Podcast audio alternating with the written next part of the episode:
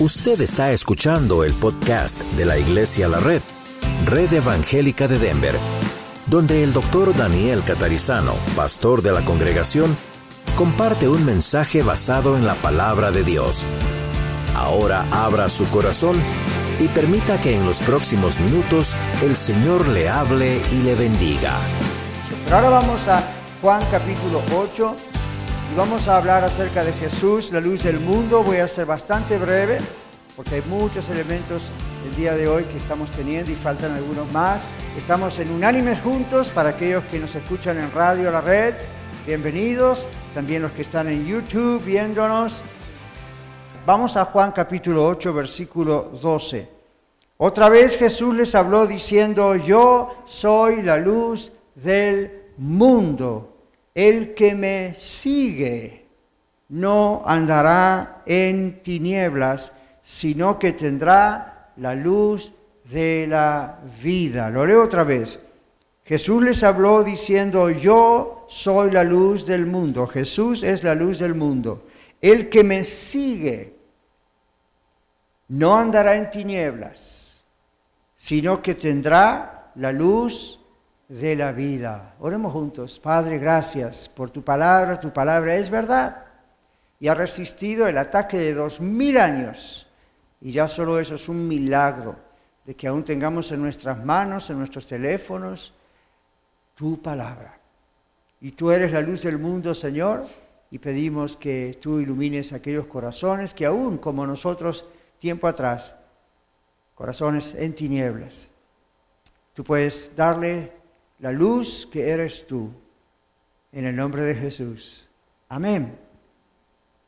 Bueno, hoy estamos aquí para declarar que Jesucristo es el mismo ayer, hoy y por los siglos, y que Él es Dios. Jesús declaró, como hemos leído juntos, yo soy la luz del mundo. Y luego dice, el que me sigue. Vamos a ver por qué Él es la luz del mundo. Vamos a ver qué significa que seguimos a Jesús y no andaríamos en tinieblas, sino que tendremos la luz de la vida. Miren, la primera venida de Jesús fue una venida muy humilde, como la que celebramos hoy, en un establo, en un pesebre, fue exactamente como las profecías del Antiguo Testamento anunciaban que iba a ser. No vino con lujos, no vino a un palacio, no vino con riqueza, vino de una manera muy, muy, muy pobre. Ya la misma venida de Jesús muestra la pobreza del mundo, del corazón de cada ser humano. La Biblia dice que por cuanto todos pecamos, todos pecamos. Pablo dice, por cuanto todos pecaron están destituidos de la gloria de Dios. La gloria de Dios es la luz de Dios, pero no la luz de Dios como la New Age o la nueva era hablan de la luz, o el humanismo hablan de la luz de Dios, no como la Biblia habla de la luz de Dios. El Señor Jesús no es una luz que ilumina el camino, no es una guía de sabiduría. El Señor Jesús es Dios hecho hombre y vino para hacer la luz, para hacer luz en el corazón de cada persona que está sumido en el pecado. Ahora usted dirá, pastor, yo no soy tan mala persona. Yo no se lo discuto, excepto que la Biblia dice, no hay bueno delante de Dios, ni siquiera uno. Si usted algún día conoce a esa persona, como yo a veces conozco esas personas que parece que son intachables, parece que no tienen nada demasiado grave, saben que son imperfectas, pero no hay mucho que decir de ellos. Parece que todo lo hacen bien. Parece que tienen una familia excelente o perfecta. Parece que tienen muy buena salud física, gozan de buena salud mental y emocional, no tienen problemas de dinero. Todo parece que está bien.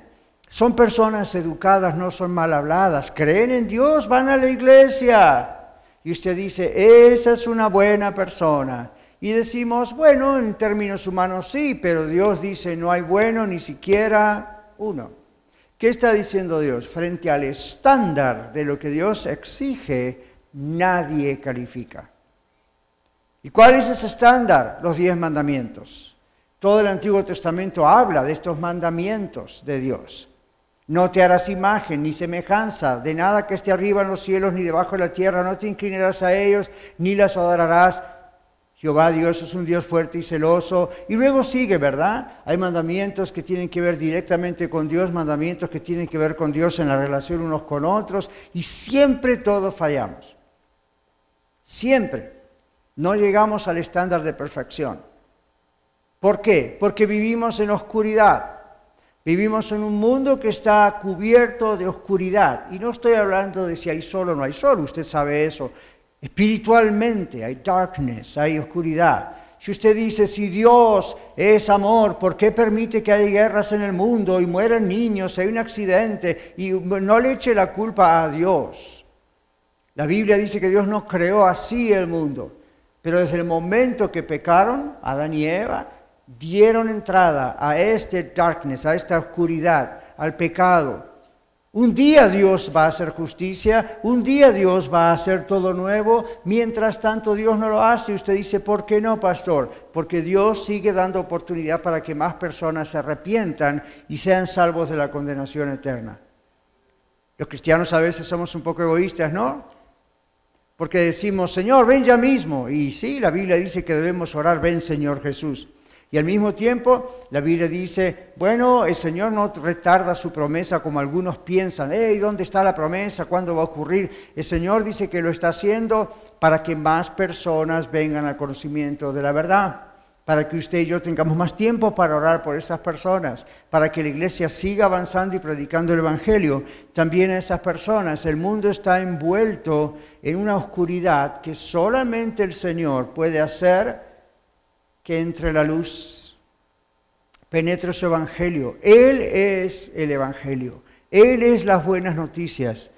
Él es Dios. Entonces aquí Jesús dice, yo soy la luz del mundo. Más adelante dice que nosotros somos la luz del mundo y que una ciudad sentada sobre un manto no se puede esconder. ¿Cómo es posible que la iglesia, los creyentes, seamos la luz del mundo? Simplemente porque alumbramos con la luz del Señor que el Señor vive en nosotros. Pero recuerde, no es New Age, no es nueva era, no es una luz extraña que tenemos dentro, no es una fuerza extraña, no es una sabiduría extraña, no, es la presencia de Dios, es la predicación del Evangelio, es la transformación de Dios en nuestras vidas. Así que estamos aquí en esta tarde para declarar eso. El Señor Jesucristo vino, Él es la luz del mundo, Él vino a nuestras vidas, Él primero limpió nuestro corazón y Él quiere limpiar el tuyo. El Señor Jesús dice, el que me sigue no andará en tinieblas. Observe que no dice simplemente el que cree en mí, en otros textos dice el que cree en mí, pero hay gente que no comprende lo que significa creer en Jesús. Piensan que creer en Jesús es, bueno, sí, por supuesto creo en Él, hay registros históricos de que Él existió, aún fuera de la Biblia. Eso no salva a nadie, digo siempre, ¿verdad? El que cree en Él, cuando Jesús dijo el que cree en mí es, ¿quién es Jesús para ti? ¿Quién es Jesús para usted? Pregúntese eso. Who is Jesus for me? Esa es la pregunta. ¿Es un personaje histórico? ¿Es un ángel que bajó del cielo? Medio hermano espiritual de Satanás, como dicen los mormones? ¿Un ser creado por Dios? ¿O es Dios hecho hombre? La Biblia dice es Dios hecho hombre. ¿Cuántos de ustedes quisieran orar simplemente a un hombre? Por más especial que hubiese sido. ¿Cuántos de ustedes quisieran haber puesto su confianza para una vida eterna que no acaba nunca en un hombre? Yo no. En un simple hombre. No. El Señor Jesús descendió del cielo, seis hombres, hoy estamos celebrando eso en Navidad, ayer también. ¿Y para qué? Para habitar entre nosotros, vivir una vida perfecta, cumplir todos esos mandamientos, cargar con nuestros pecados, pagar por nuestros pecados y ofrecernos el perdón de Dios. Y la Biblia dice, eso es creer y creemos en Él depositando toda nuestra confianza en lo que Él hizo en la cruz y quién es Él para haber llegado a esa cruz y cómo al tercer día venció la muerte demostrando quién es Él, Dios, ni la muerte pudo detenerlo. Miren quién usted está poniendo la fe, miren quién usted está creyendo. Usted quizás se pregunta, ¿por qué Dios en vez de sacrificarse a sí mismo, sacrificar a su Hijo, ¿por qué no envió un ángel? Como dijimos mensajes atrás, un ángel es un ser creado, es un ser finito, es un ser poderoso, pero al mismo tiempo limitado. El Señor mismo tenía que hacerlo, no había otra alternativa. La, la, palabra de Dios dice que la paga del pecado es muerte, mas la dádiva o regalo de Dios es Cristo Jesús. Dios nos ha dado ese regalo. Hoy en día hay mucha gente entrega regalos unos a otros. Anoche quizás algunos de ustedes, otros esta mañana. ¿Cuál es la idea de los regalos? Bueno, no se sabe con exactitud de dónde viene esto, hay diferentes historias. Para los cristianos, si lo vamos a hacer, es recordamos que Cristo es el regalo de la vida eterna. La salvación no se puede comprar. ¿Cuánto dinero necesitaría usted para entrar al cielo? ¿Cuánto dinero necesitaría usted o yo para conseguir que Dios nos perdone por nuestros pecados. Y no piense en los pecados que hizo, simplemente además de eso piense por naturaleza todos somos pecadores. Acabamos de pedir la bendición de Dios sobre este precioso bebé que acaba de nacer semanas atrás. La Biblia dice de los niños es el reino de los cielos, pero no hay que confundirse, ¿verdad? Eso es una analogía mostrando qué significa ser espiritualmente inocente para venir y decir, sí, yo merezco el castigo del infierno, pero quiero que Dios me salve. la idea está ahí atrás. Pero este baby ya tiene una naturaleza pecaminosa. Y usted dice, pero pastor, el bebé ni siquiera habla, el bebé apenas toma leche y ensucia pañales, es todo lo que hace y va creciendo, dentro de muy pocos meses, ni siquiera estamos hablando de años, papá y mamá van a empezar a ver reacciones que usted y yo también teníamos, lo que pasa que no nos podemos acordar. Y van a empezar a ver reacciones en el bebé y van a decir, ¿quién te enseñó esto? No fue papá, no fue mamá, no fue otro bebé, no fue su hermanita, fue su propia naturaleza como ser humano. Y desde muy pequeñitos empezamos o comenzamos a tener reacciones de rebeldía. Comenzamos a hacer cosas que nadie nos condicionó, decimos en consejería, para hacer y naturalmente las hacemos. Desde que éramos babies. Y si usted tiene a su papá y a su mamá todavía en vida, pregúntele. No le vaya a decir, yo nunca hice eso. Porque los papás y las mamás tenemos muy buena memoria cuando se trata de nuestros hijos. Y usted y yo también hicimos, cosas, hicimos así. Entonces, ¿qué pasa? Todo eso tiene que ver con la oscuridad que rodea a la humanidad. Entonces el Señor Jesús dice, yo soy la vi, yo, tiene varias declaraciones de yo soy, esta es una de ellas, yo soy la luz. Entonces vengo a penetrar la oscuridad como nadie puede hacerlo, a romper con la esclavitud del pecado como nadie puede hacerlo. Y el que me sigue, eso significa creer, el que me sigue, dice el Señor, no solo el que hizo una oración allá, alguien le dijo ahora después de mí, el otro repitió y dijo, bienvenido a la familia de Dios, ya salvo. Are you sure? ¿Estás seguro? Espero que sí, pero en muchos casos la gente no sabe qué está haciendo. Es más bien un lindo deseo para ver si Dios me ayuda o en una de esas me recibe en el cielo, porque acuérdate que hice una oración. La prueba para saber si esa oración fue genuina es lo que ocurre después. ¿Qué pasa después? ¿Hay una vida transformada? ¿Hay un amor por el Señor Jesucristo que nos salvó de una manera que antes no tenía? ¿Hay una necesidad de encontrar la palabra de Dios y leerla y crecer en el Señor? ¿Hay una necesidad de obedecer al Señor, estar congregados? Eso va despacito ocurriendo, en otros más rápido, en otros más lento, pero si eso no existe, usted nunca ha nacido de nuevo, aunque haya hecho una oración de recibir a Cristo. La Biblia nos habla de una manera muy práctica en cuanto a lo que significa seguir a Jesús. Uno sigue a Jesús, uno sigue al Salvador. ¿A quién estamos siguiendo? Al Maestro, al Salvador, al Señor, al Pastor de Pastores. Estamos siguiendo a Dios y no podemos seguirlo de lejos. Nadie podría seguir a nadie de lejos. En la época de Jesús existían los rabinos, una manera de decir los maestros. Sabemos que Jesús tuvo doce apóstoles, todos recordamos eso. ¿Ustedes se imaginan si dentro de los doce apóstoles, por lo menos uno de ellos hubiese dicho, Jesús, tú me has elegido y yo te voy a seguir desde casa? ¿Ustedes creen que eso fuera posible? Hoy en día no es posible, aún con los medios sociales, mucho menos en aquel tiempo. Esos hombres dieron su vida por el Señor, siguieron 24/7, 24/7 el Señor, todo el tiempo. Estuvieron aprendiendo del Señor, estuvieron orando con el Señor. El Señor les enseñó las escrituras, el Señor les mostró milagros, el Señor hizo de todo con ellos como testigos. Y cuando consideró que estaban preparados, el Señor los mandó a hacer ellos lo mismo que Él hizo. Si alguien lo hubiese seguido de lejos, Número uno, en realidad nunca lo hubiese seguido, hubiese sido un gran admirador de Jesús. Había otros discípulos que eran admiradores de Jesús. Les gustaba ver los milagros, les encantaba cómo él enseñaba, pero lo veían de lejos.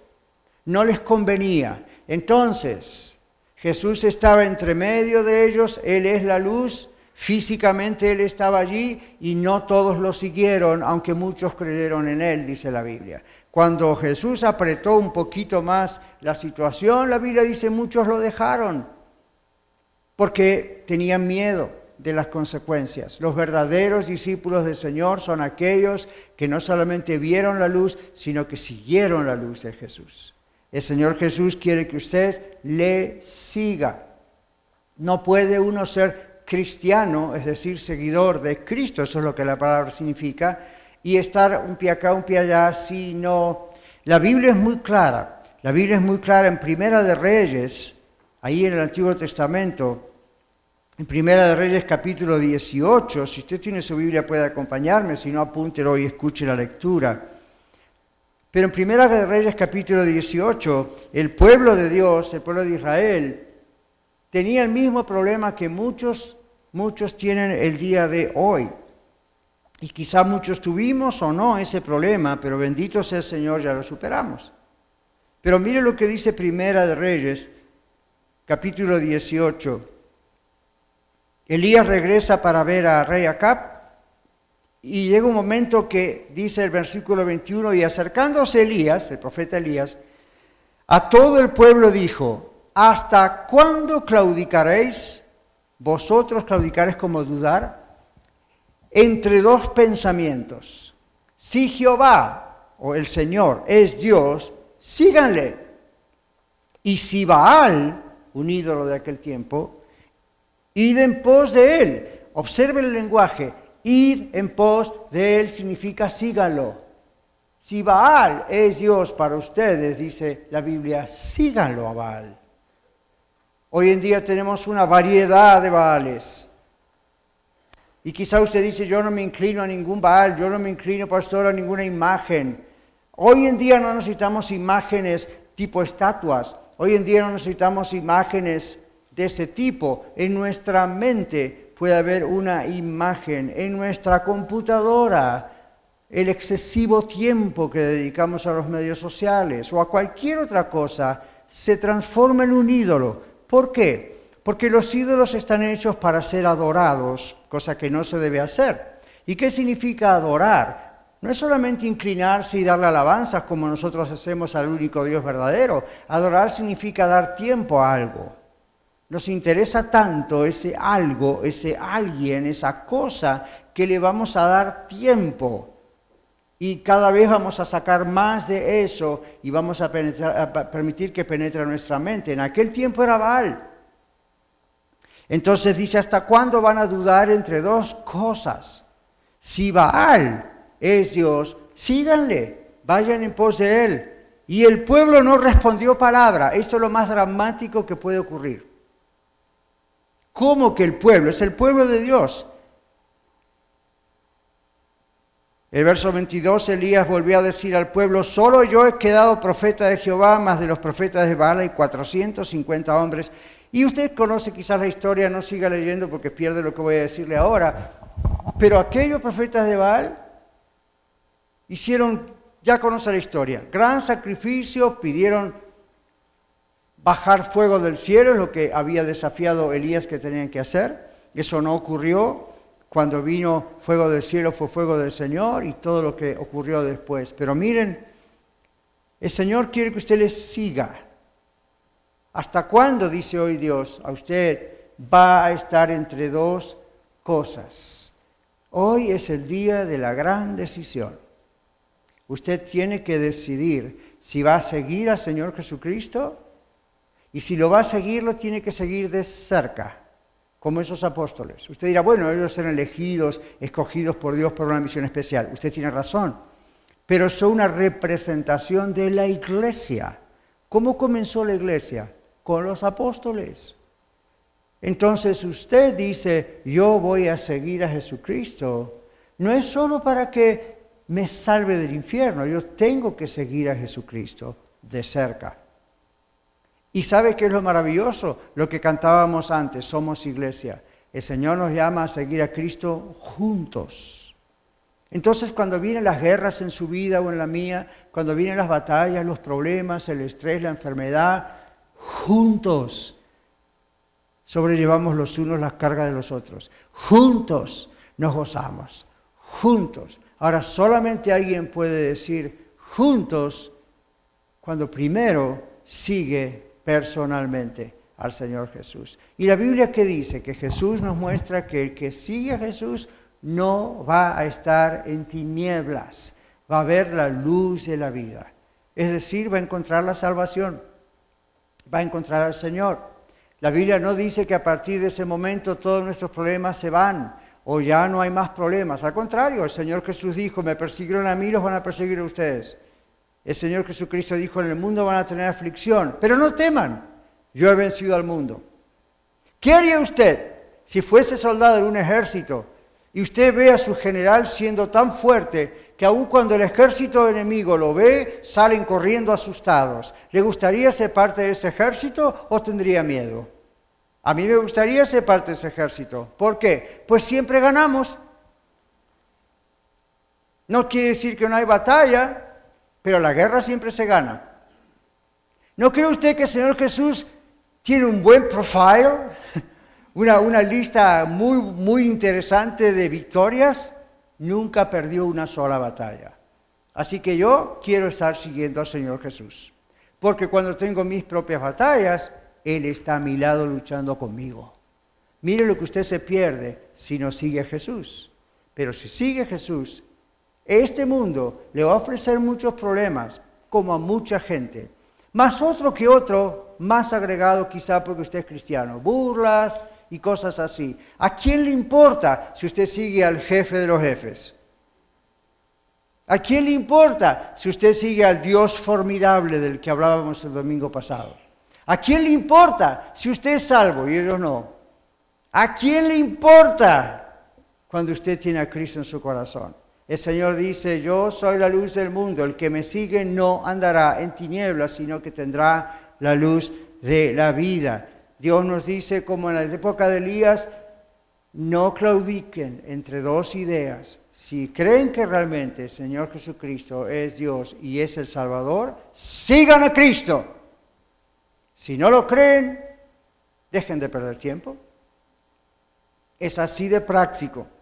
Aun cuando el Señor sigue insistiendo y llamando a la puerta del corazón de una iglesia y, por qué no, de un individuo, el Señor dice, sígame, pero no debemos engañarnos. No debemos engañarnos. En Isaías capítulo 8, versículos 19 al 22, hay una expresión, por último, muy, muy interesante, muy fuerte. En Isaías capítulo 8, el profeta Isaías, que también fue uno de los profetas que profetizó, anunció la futura venida del Señor Jesús, como recordamos hoy. Y hay un gran título que fue puesto más tarde, sea Jehová el Señor vuestro temor. El domingo pasado hablábamos de lo que significa temer a Dios. Aquí dice, sea Jehová vuestro temor.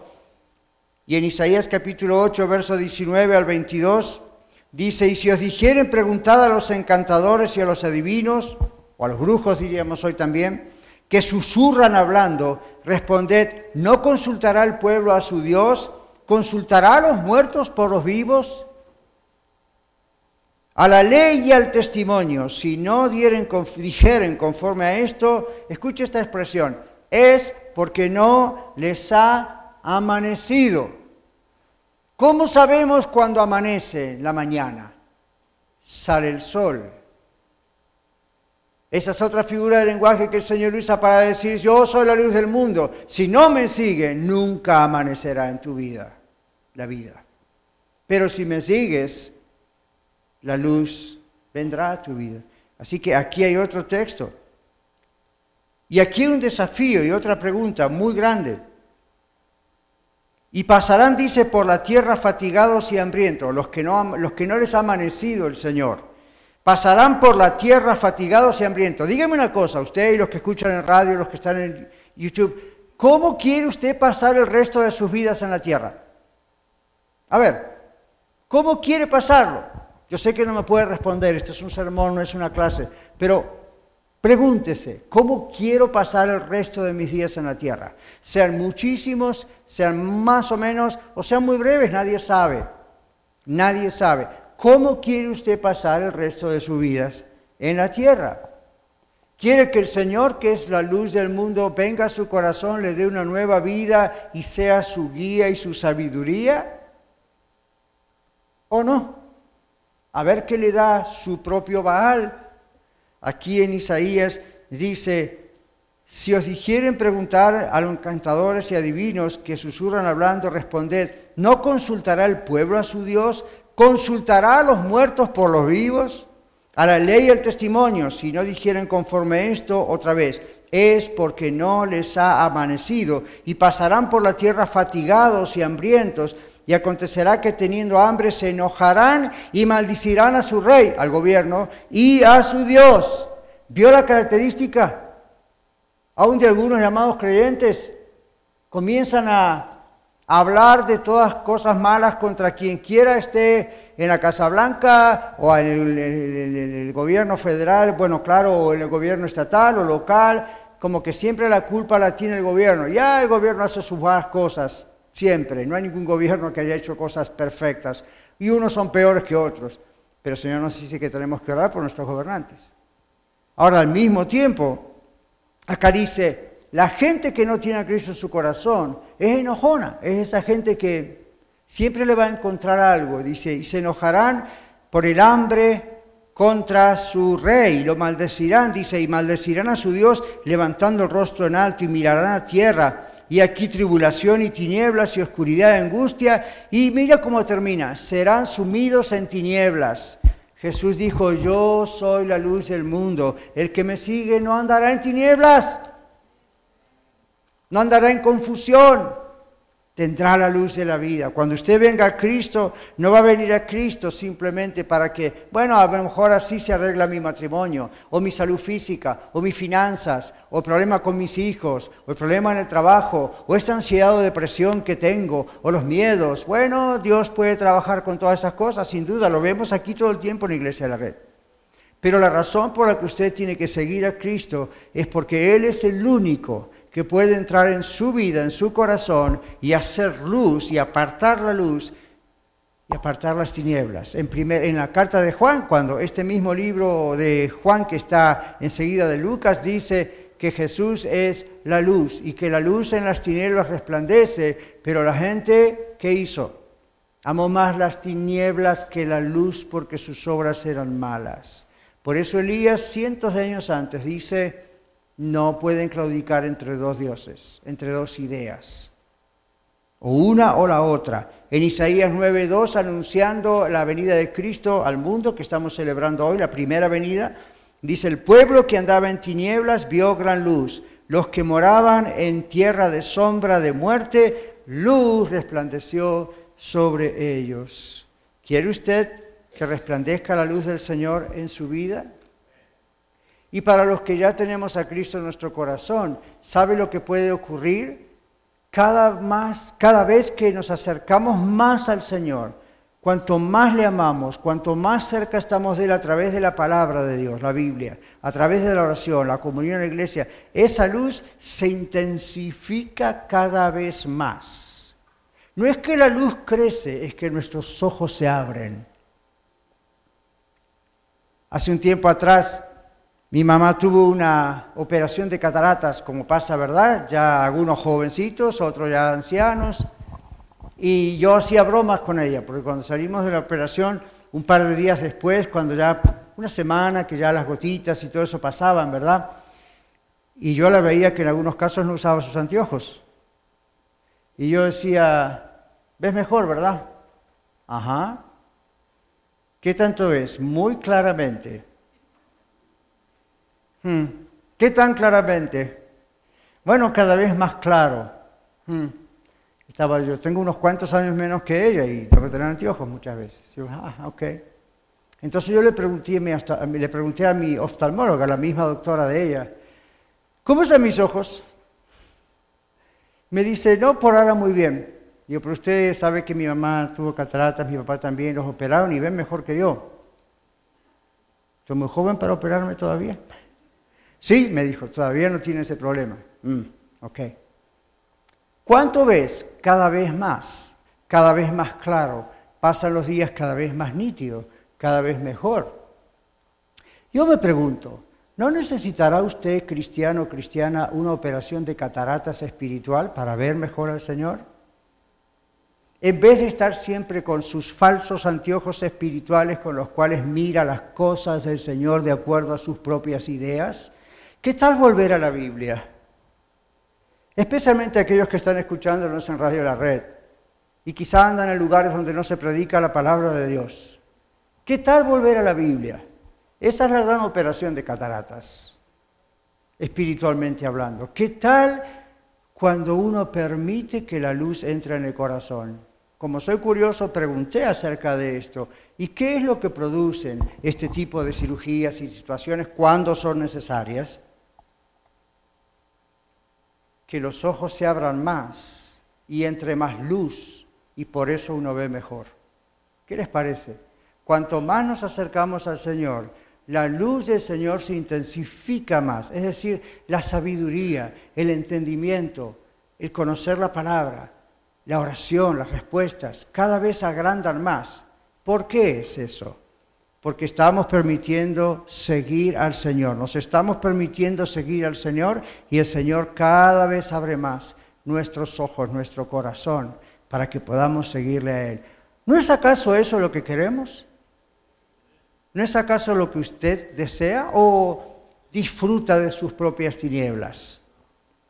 Vamos a orar al Señor, vamos a pedirle al Señor por aquellos que aún no le conocen y vamos a rogar al Señor que Él nos ayude a todos nosotros para que al conocerle podamos realmente seguirle y no de lejos, de cerca y con nuestros ojos cada vez más abiertos. Padre, te damos gracias porque un día Jesús en la tierra dijo, yo soy la luz del mundo, el que me sigue no andará en tinieblas, sino que verdad, verá la luz de la vida. Señor, y gracias porque sigues diciéndolo hoy a través de la Biblia.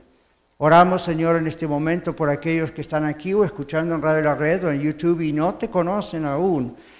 De oídas, tienen información, van a la iglesia o de vez en cuando tienen una idea del mensaje del Evangelio, de quién eres tú, pero nunca te han seguido, nunca han tomado la decisión de seguirte, como todos nosotros en un tiempo. Y hoy nos arrepentimos a veces de pensar, ¿por qué no lo hice antes? Pero hay un momento y este puede ser el momento. Pedimos, Señor, que abras los ojos, que abras el corazón. Pedimos, Señor, que abras la voluntad de seguirte. En el nombre de Jesús. Amén. Muchas gracias por escuchar el mensaje de hoy. Si tiene alguna pregunta en cuanto a su relación personal con el Señor Jesucristo o está buscando unirse a la familia de la Iglesia La Red, por favor no duden en contactarse con nosotros.